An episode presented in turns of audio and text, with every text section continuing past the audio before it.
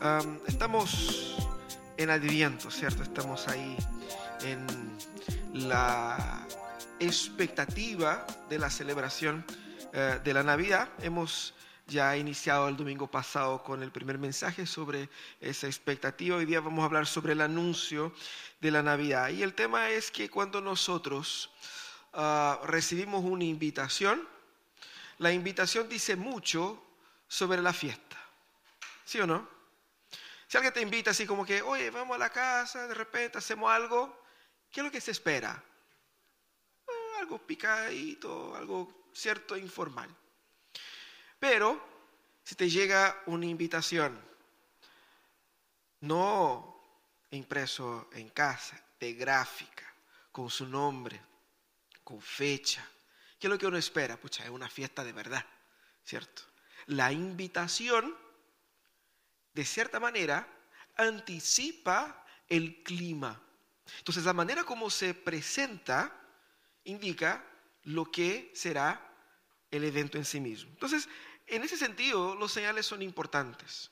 Y cuando hablamos de Navidad, nosotros tenemos la tendencia a eh, caer en una visión eh, muy limitada, acotada y pobre de la Navidad por no poner la correcta atención en, en esos detalles, en, esta, en este anuncio. Por eso el anuncio de la Navidad es tan importante y nosotros a veces pasamos por alto. Hoy día vamos a conversar un poco sobre el anuncio de la Navidad, el texto que está ahí en eh, Lucas del capítulo 1, de los versículos 26 al 38. Vamos a leer ahí eh, ese texto de manera alternada, una diapositiva yo, otra diapositiva ustedes. Dice así la palabra de Dios. A los seis meses Dios envió al ángel Gabriel a Nazaret, pueblo de Galilea, a visitar a una joven virgen comprometida para casarse con un hombre que se llamaba José, descendiente de David.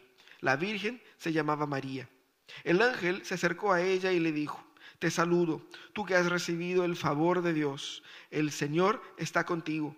Ante estas palabras María se perturbó y se preguntaba qué podría significar este saludo.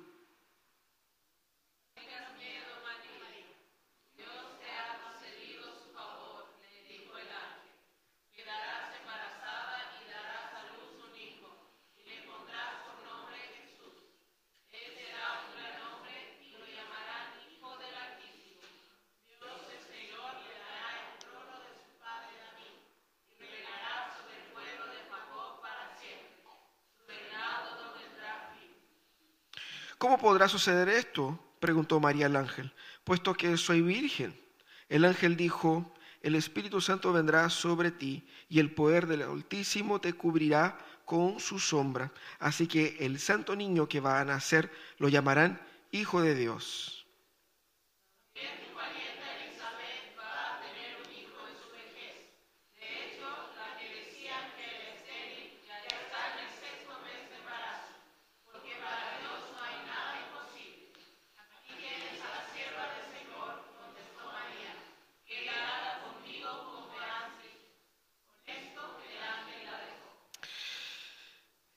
Es interesante ese relato de la Navidad porque nosotros utilizamos toda esa, e- e- eh, esa narrativa para preparar nuestra decoración.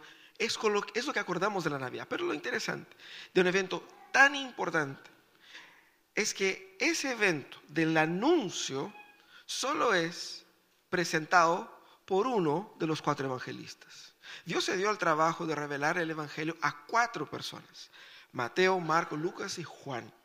De los cuatro, solamente Lucas se dio el trabajo de decir cómo fue en detalle el nacimiento de Jesús. Eso es interesante, ¿no? Yo creo que es muy, muy interesante. Eh, la tendencia nuestra, cuando vemos esos relatos, destacamos que, pucha, pobrecito de Jesús, que nació en un pesebre, que nadie lo quería recibir en su casa.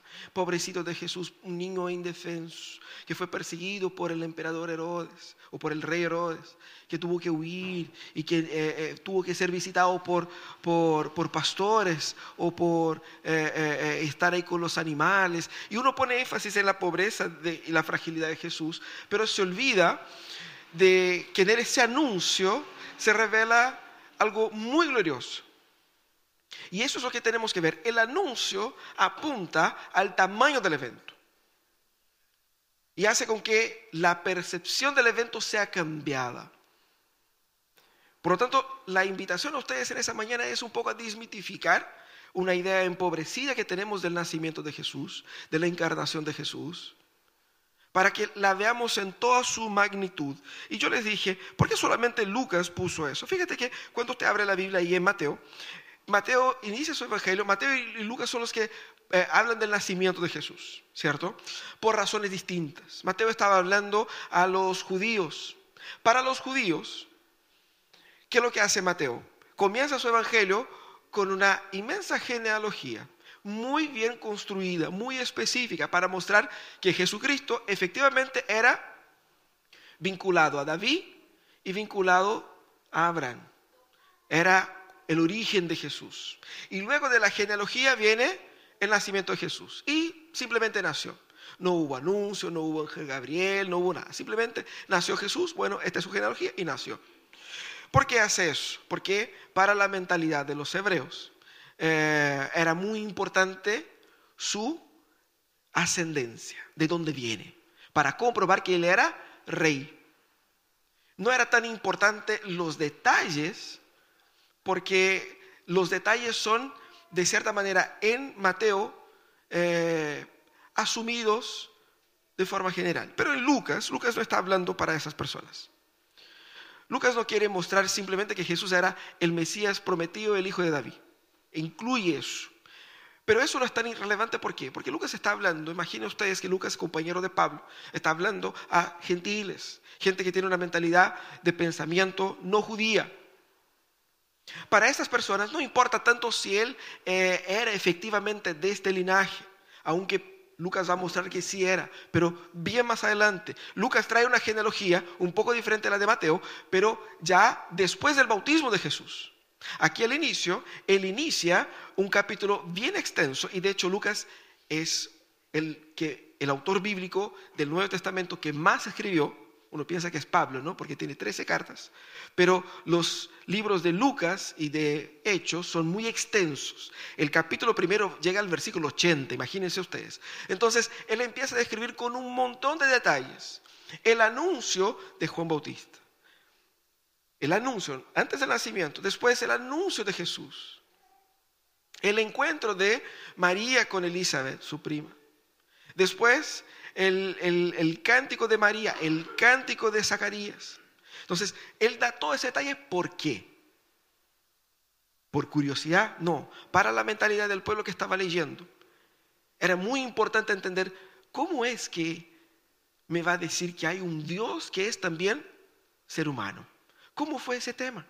Al poner ese detalle del anuncio, lo que está haciendo Lucas es mostrar para nosotros, para nuestra cultura, qué significa realmente Jesús. ¿De qué estamos hablando? Los judíos ya sabían, tenían una mentalidad consolidada de la idea del Mesías, pero nosotros no tenemos. O sea, la mentalidad que tenemos de Mesías es eh, eh, heredada del judaísmo, pero no, tenemos, no la tenemos como tenían los judíos. Es por eso que el ángel le habla a María y María, ah, ok, pero eh, ella no pregunta, pero ¿por qué? Pero ¿Por qué tengo que tener un bebé? ¿Y cómo eso? ¿Y para qué? Ella ya sabía, los judíos sabían. ¿Qué no sabía era el público que estaba leyendo el texto de Lucas. Por eso Lucas pone todos esos detalles, ¿cierto? Así que esos detalles nos ayudan a, a ver con todos los colores que realmente fue el nacimiento de Jesús. Y ahí vemos tres evidencias de la grandiosidad de ese evento. Tres evidencias en ese texto que muestran que el nacimiento de Jesús no era y no debe ser interpretado simplemente como una fecha en el calendario, simplemente como pobrecito el niñito Jesús, o pobrecito la pena que da que nadie lo recibió en su casa, sino que veamos ese evento con otros ojos. Eso es lo que el autor bíblico nos quiere mostrar. Lo primero que se ve evidente en ese texto es que el evento de nacimiento de Jesús fue algo grandioso porque el mensajero era especial. El texto dice que Dios envió a un ángel, un ángel con un nombre llamado, un ángel llamado Gabriel era como que estaba a cargo de todos los anuncios ahí, ¿no es cierto? Tanto de Juan Bautista como ahora con María, eh, para eh, avisar a María, informar a María de este evento. Primero, hay varias cosas que podemos pensar.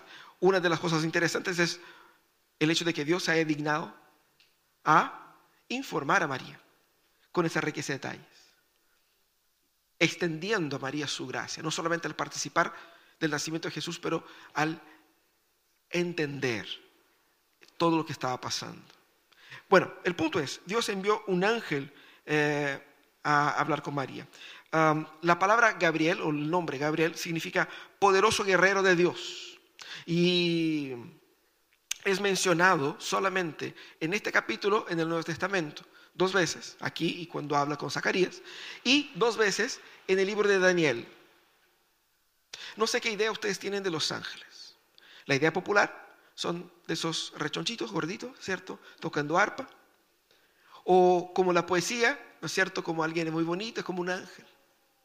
Una de las formas en que la cultura ha tratado de retratar a los ángeles ha sido eh, algo, como algo similar a los elfos, a los elfos de Tolkien, ¿cierto? No de, de, no de, claro, eh, seres angelicales como seres hermosísimos, altos. Pero bíblicamente el concepto de ángel eh, no es tan explícito, no da tantos detalles, pero la Biblia habla mucho de ángeles. ¿Qué son estos? ¿Y por qué es importante acá? ¿Cierto? Eh, Gabriel, juntamente con Miguel, son los únicos, únicos ángeles nombrados en las Escrituras. Ahora, eh, nosotros sabemos su nombre eh, y, y eso no es menor. Cuando la Biblia nombra a alguien, no lo nombra por casualidad, es por importancia, es por relevancia. Aquí vemos a Gabriel y él dijo, yo soy Gabriel, el versículo 19, el que está en la presencia, estoy en la presencia de Dios. Él tenía una autoridad y un, una, eh, un rango único como siervo de Dios. Ahora, Dios envía ese mensajero tan especial, no cualquiera, no por medio de un sueño, no por medio de una idea, sino que un ángel para informar a María, para informar a Zacarías, porque el evento que se iba a venir era de este nivel de importancia. También nosotros debemos entender que los ángeles no son muy eh, ampliamente discutidos en nuestra tradición reformada. ¿Cuántas veces hemos estudiado los ángeles o angelología, cierto? Y a veces la idea que tenemos de ángel es una idea realmente secular, una idea popular. Ah, pero eh, sabemos que los ángeles son seres creados por Dios, los ángeles son seres espirituales y el nombre ángel eh, más bien hace mención a una función que a un, que a un, distintivo personal. Porque el nombre ángel, tanto en hebreo como en griego, significa mensajero.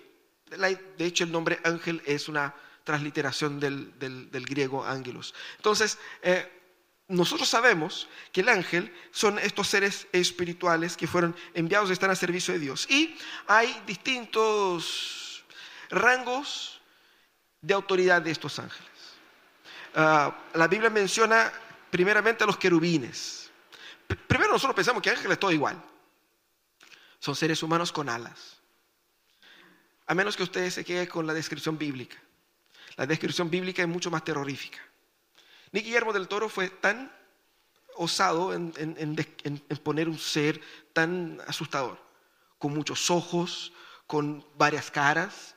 Entonces, eh, eh, eh, porque claramente es una descripción de sus calidades y no de su aspecto físico. Entonces, debemos entender así. Primeramente tenemos los querubines. Los querubines son aquellos que Dios utiliza para protección, por ejemplo, porque Dios puso los querubines para proteger el Edén cuando expulsa a Adán y y los pone con una espada de fuego. No era un sabre de luz, era, ¿cierto?, una espada eh, de fuego que estaba ahí. también son los querubines que son retratados protegiendo el arca. Entonces estamos hablando de seres que son utilizados por Dios con gran fuerza, con gran poder, con gran gloria. Por gloria queremos decir imponencia, postura, respeto. Por eso le hablamos que el, león tiene una, una, una, presencia, una postura. Uno ve un león, uno, ve, pucha, el león se, se para solo. O sea, Él es temible, es algo que por su fortaleza demuestra incluso una belleza en esto. Entonces estamos hablando de que seres así, ¿cierto? También tenemos a los serafines, eh, que son eh, retratados en Isaías 6. Son siervos que están alrededor del trono, que claman y aclaman la gloria de Dios y aguardan los órdenes de Dios. Eh, estos son más nobles incluso. Y mientras que los querubines son más poderosos. Bueno, podemos hablar mucho de los ángeles. El tema es que los ángeles no son seres tímidos, seres como el retratado en esa película de, eh, Ciudad de Los Ángeles, algo así.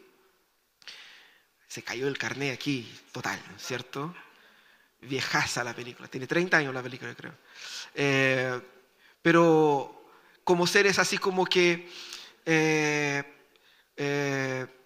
medio en crisis, medio... La Biblia retrata a los ángeles como seres sumamente poderosos. No son humanos, no tienen un vínculo pactual como nosotros tenemos con Dios. Son seres que claramente cumplen la función de Dios. Y ojo con eso. Nosotros decimos que la importancia del evento está vinculado al tipo del mensajero. Dios trae ángeles para el nacimiento de Jesús. Dios trae ángeles para el inicio del ministerio de Jesús, para alimentarlo en el desierto.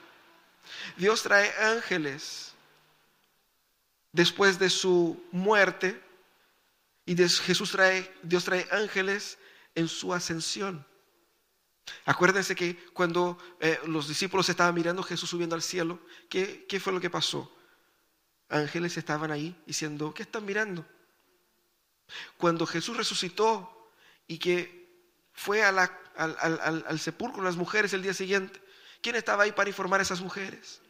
Mira cómo ellos están en los eventos claves, porque en estos momentos Dios quiere dar un mensaje marcante.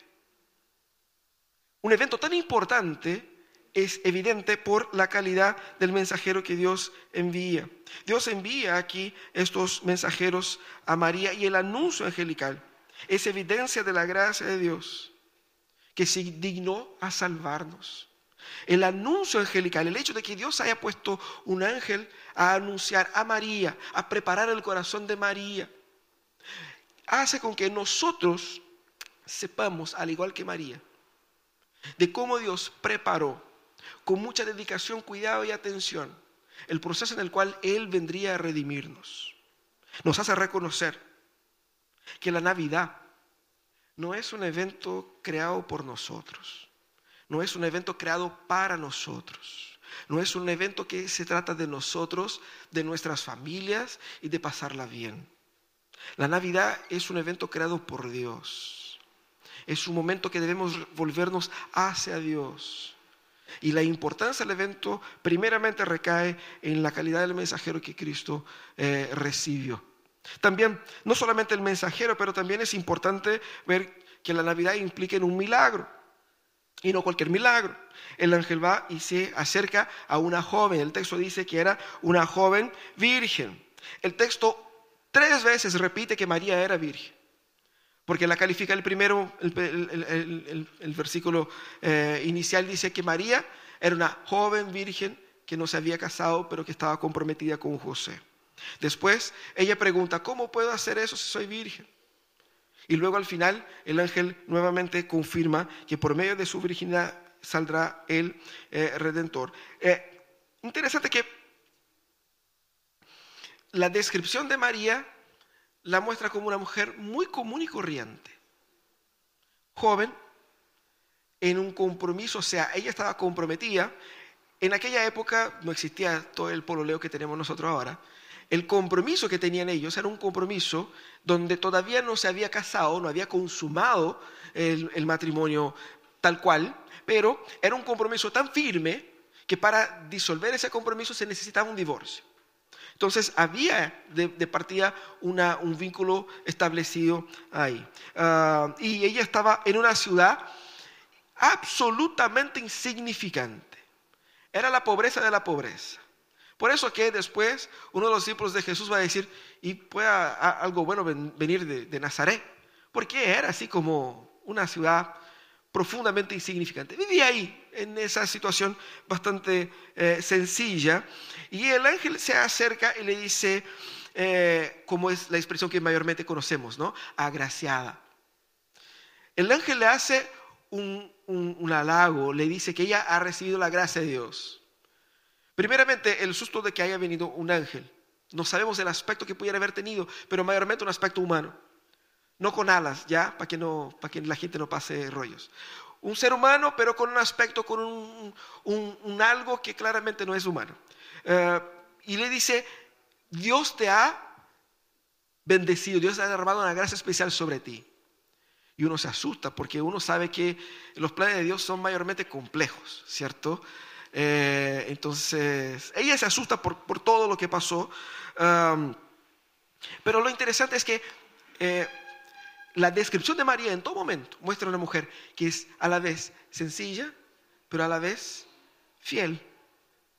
Ella, ella demuestra fe en lo que el ángel dice ahí. Y el ángel dice, quedarás embarazada. Yo me imagino el ángel hablando, quedarás embarazada y pondrás un hijo. Y María solo escuchó, quedarás embarazada, quedarás embarazada, quedarás embarazada. Porque su pregunta no es sobre Wow, qué maravilloso que va a ser hijo de Dios y que va a ser poderoso, trono de David. Su pregunta es, pero ¿cómo quedaré embarazada? Ella quedó con la primera frase, ¿cierto? Quedará embarazada. Y, ahí quedó ella. Y el ángel, con toda la descripción, tuvo que responder su pregunta. No, pero es que eh, lo que va a pasar. Y, su pregunta, al contrario de la pregunta de, de Zacarías, porque lo que es importante destacar aquí es que esos dos anuncios van en paralelo.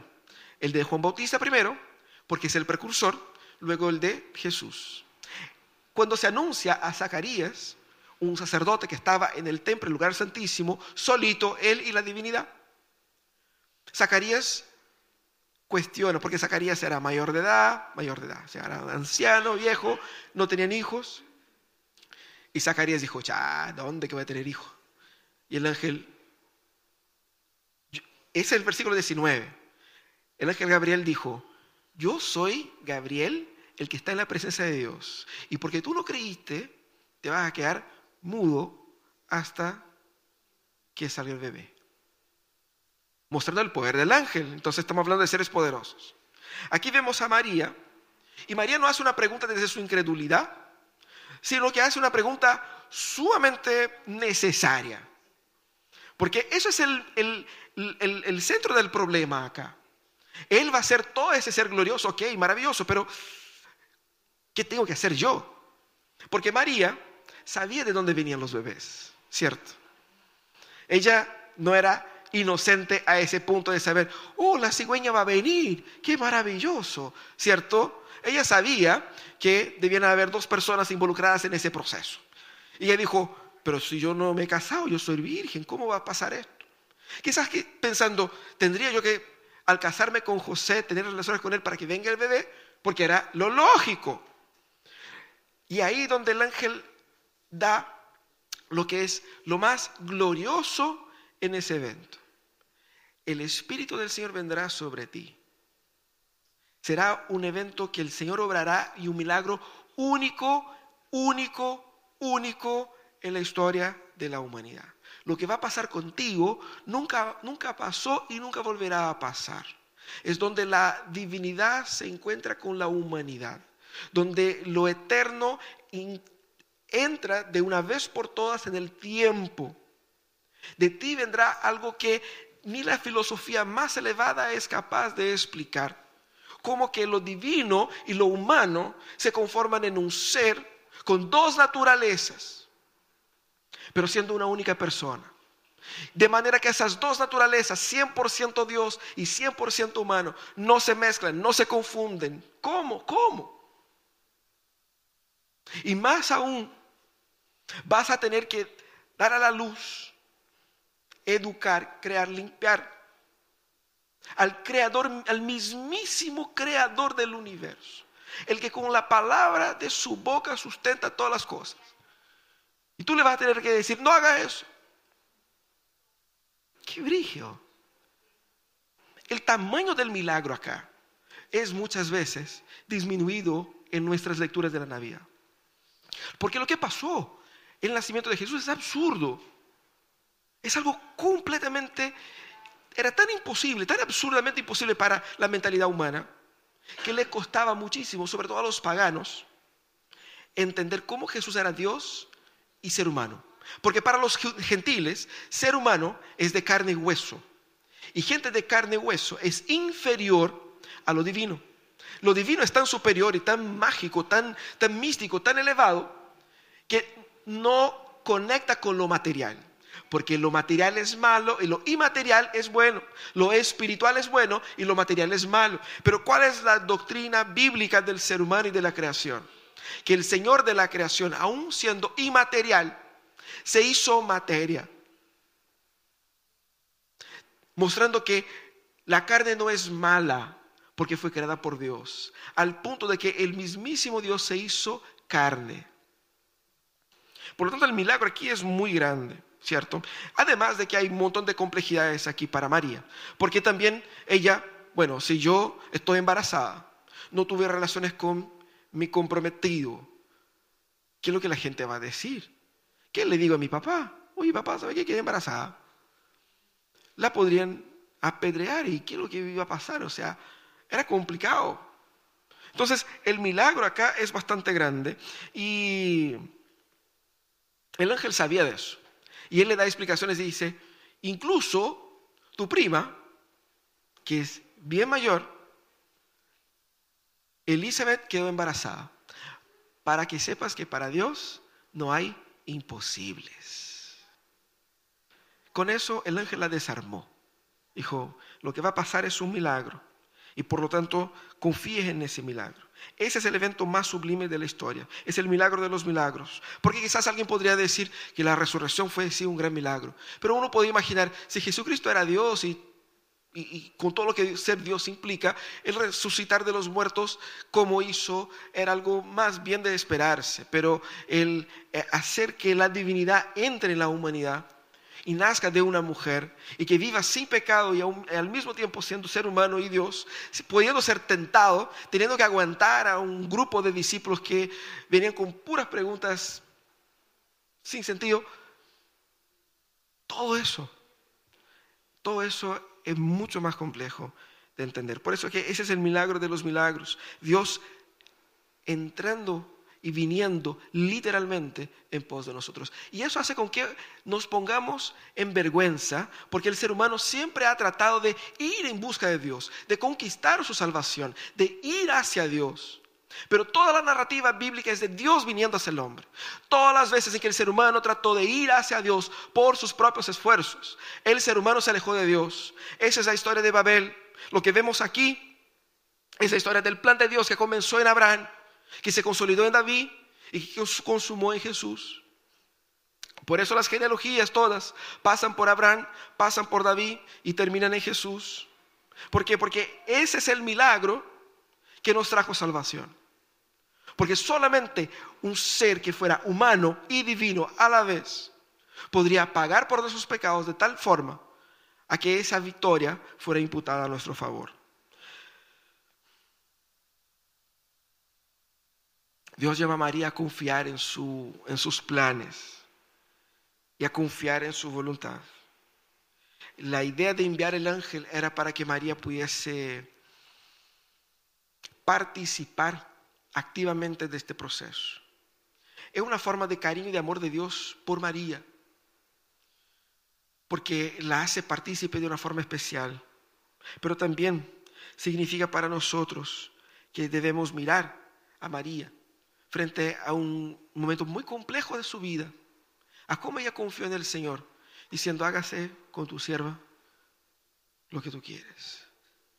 Ella se entrega las manos de Dios. Al contrario de Zacarías, que dudó, ella confió. Las preguntas ella tenían todas. Ustedes saben cómo son muchas veces las mujeres que, pero cómo, y qué, y cuándo, y qué va a hacer, y, cómo lo va a vivir, y cómo lo va a explicar, y qué le voy a decir. María no preguntó nada además de lo básico.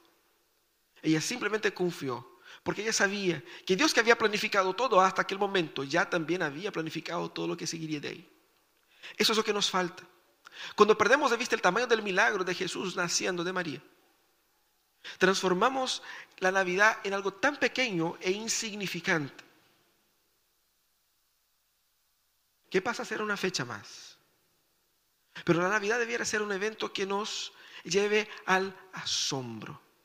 Literalmente, como los discípulos que vieron a Jesús calmar el mar, la Navidad debiera hacernos decir lo mismo. ¿Quién es esa persona?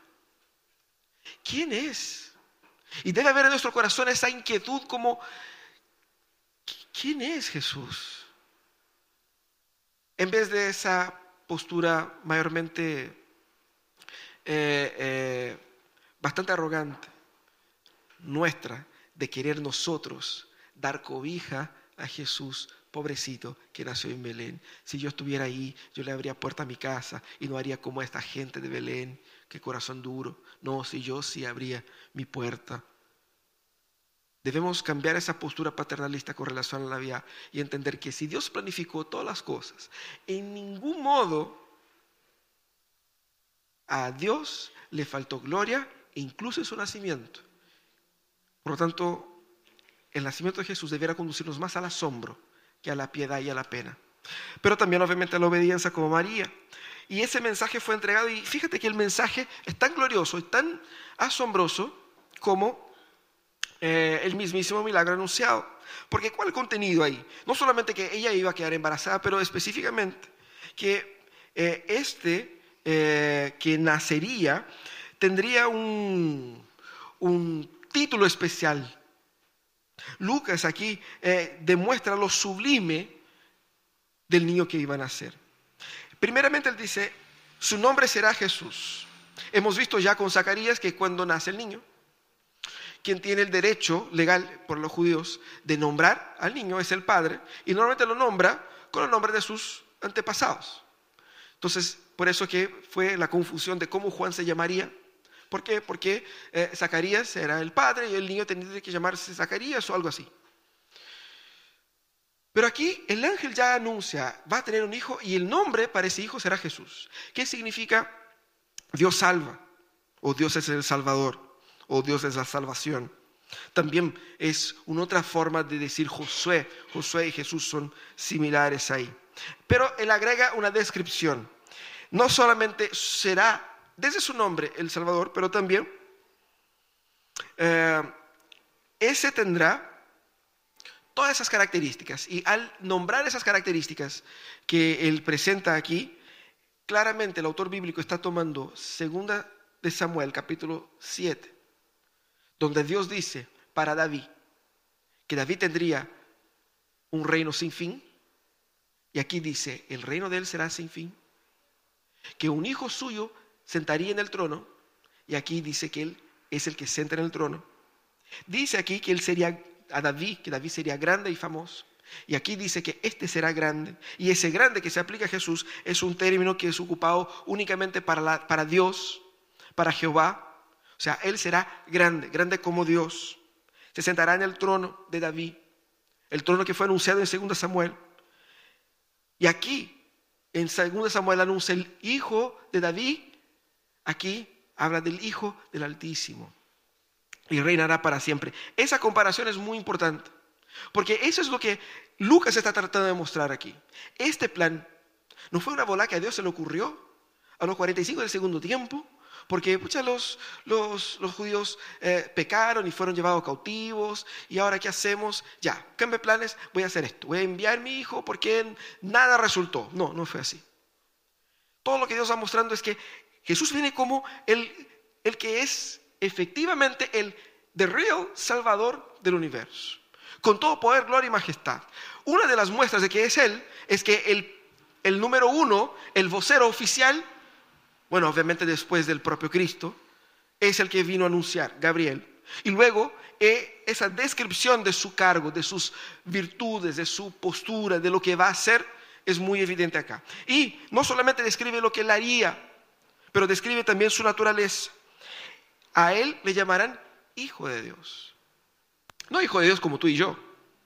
El hijo de Dios. El hijo de que cuando uno dice Padre, Hijo y Espíritu. Esa, la segunda persona de la Trinidad. Ese es el ser que va a nacer de ti. Un ser que es al mismo tiempo divino y humano. ¿Qué significa todo eso? Yo creo que probablemente María no entendió a la profundidad de lo que significaba eso. Claramente, dos mil años después, uno puede leer históricamente y ver, no, eso significa esto, aquello, ¿cierto? Y quizás María no entendió con detalle, pero en cierto sentido yo creo que María entendió mucho más que nosotros. Porque María, al contrario de nosotros, tenía mucho más cercana así toda la cultura de la expectativa del Mesías. Esperaban un Mesías. Eso es lo que vemos a la continuidad cuando Jesús es presentado en el templo. Hay personas ahí que están esperando a Jesús, o sea, esperando al Mesías. Cuando Jesús es anunciado para sus primeros discípulos, ellos dicen, oye, ¿será este Mesías? Ellos estaban esperando un Salvador que tenía más o menos esas características. Entonces, de cierta manera, María entendía mucho mejor que nosotros y revela esa esperanza en su cántico. Ahora, la reacción de alabanza es la única reacción posible ante este mensaje. Lo que la Navidad nos debiera producir, más allá de esos sentimientos tiernos que nosotros experimentamos con todas esas películas navideñas, con toda la decoración y la comida, con todo el clima y la magia de la Navidad, lo que la Navidad de verdad debiera producir en nosotros, además del asombro por el tamaño del milagro que significa, es una postura sumamente de alabanza y rendición. Porque no es el niñito, no es el pobrecito, es el Señor del universo. Aquí no presenta a Jesús, pobrecito van a ser un niñito. No, Él va a ser grande. Él va a ser poderoso. Él va a reinar para siempre. Y Él va a resolver el problema humano de una vez por todas. Por lo tanto, en el pesebre no hay un pobrecito ahí. En el pesebre está el Señor del universo, el Rey de los Reyes, el Todopoderoso, que vino para derrotar lo inderrotable por los seres humanos, que es la muerte y el pecado. Algo sumamente grande, sumamente magnífico, sumamente glorioso. Y no podemos aceptar esa lectura, el pobrecito niñito de Jesús, como si fuera indefenso. Porque claramente Jesucristo mostró un montón de veces que en ningún momento Él estuvo así, desprotegido, Incluso en su muerte, con ese entrevistado ahí juzgado por, por Pilato. Jesús dijo, si yo quisiera, yo haría esto y vendrían ejércitos angelicales a salvarme. Yo estoy aquí porque quiero, no es porque no tengo opción. Por lo tanto, quitemos la idea de pobrecito Jesús. No, no es pobrecito para nada. El texto presenta aquí como sumamente glorioso. Y veamos más allá de la, de la pobreza del pesebre porque ¿qué es lo que significa la pobreza en el pesebre? Significa que Dios es tan grandioso que no hay palacios hechos por seres humanos que pudiesen traducir la gloria del evento que estaba siendo realizado en aquel momento. No hay palacio más grande para recibir a Jesús. Esa es la gloria del mensaje. Y nosotros debemos en nuestro corazón, postrarnos en adoración. Eso es lo que hace María, eso es lo que hacen los ángeles, eso es lo que hacen los, los sabios del oriente. Al ver al niño, lo adoran. Pero si al ver al niño nos llenamos de ternura y de sentimientos de, ay, qué bonito, y no tenemos la real conexión con lo que Él realmente es, estamos distorsionando lo que realmente pasó en la Navidad. Ahí desperdiciamos la Navidad al no dar atención al contenido del mensaje, a no ver el tamaño de este mensaje glorioso, al no poner cada declaración en su debido lugar, en su debido peso. Desperdiciamos la Navidad haciendo con que la Navidad se trate de nosotros, de un evento familiar, de una comida. Pero, ¿cómo rescatar entonces la gloria de la Navidad? Primeramente, La Navidad es un evento producido, diseñado y organizado por Dios. Usted seguramente ya organizó un evento en su vida, ¿cierto? Los que se casaron saben qué es lo que es organizar una boda. En pandemia, imagínate, ahí, ¿cierto? Con los desafíos que eso implica, las dificultades. De repente organizar una junta familiar ya es complicado. ¿Quién trae qué cosa? ¿Quién viene? ¿Quién no viene? A última hora uno se cae, uno viene. organizar un partido, imagínate, estamos peleando en una semana, ¿cierto? Para ver si encontramos 12 jugadores. El que organice el evento determina la calidad del evento. Quien organice el evento la Navidad es Jesús, Él mismo. Nosotros somos invitados a su fiesta. Por eso tenemos que tener en perspectiva que no se trata de nosotros. No es para hacernos sentirnos bien. Es mucho más que eso. Se trata de la, de la redención encarnada y, y materializada ahí. La obra de la redención se ha hecho realidad. No solamente promesa, pero realidad. Y Dios se ha materializado en su misericordia y en su gracia. Quizás eh, uno eh, enfrenta muchas luchas en la vida, en la semana, los problemas familiares, los problemas de enfermedad, y, en muchos momentos de crisis, de angustia, uno llega a dudar del, del favor de Dios, a dudar de que si el favor de Dios es tal cual es 100%. ¿Cuántas veces en momentos de profundo dolor cuestionamos, Señor, pero ¿por qué? ¿Por qué a mí? ¿Por qué? Al mirar la Navidad, nosotros vemos que Dios estuvo 100% trabajando para demostrar su gracia de todas formas. No en partes, totalmente. La Navidad se celebra así, con esa perspectiva, en obediencia y en adoración. Nosotros queremos que esta Navidad sea una Navidad especial y diferente. Por eso tenemos que cambiar nuestra mentalidad. Ahora, vamos a orar, vamos a pedir que Dios nos ayude a salvar nuestra Navidad, a que sea una Navidad que, que, refleje la gloria de Jesús, que se trate de Jesús, de su obra, de su redención, que ha llegado a todos nosotros.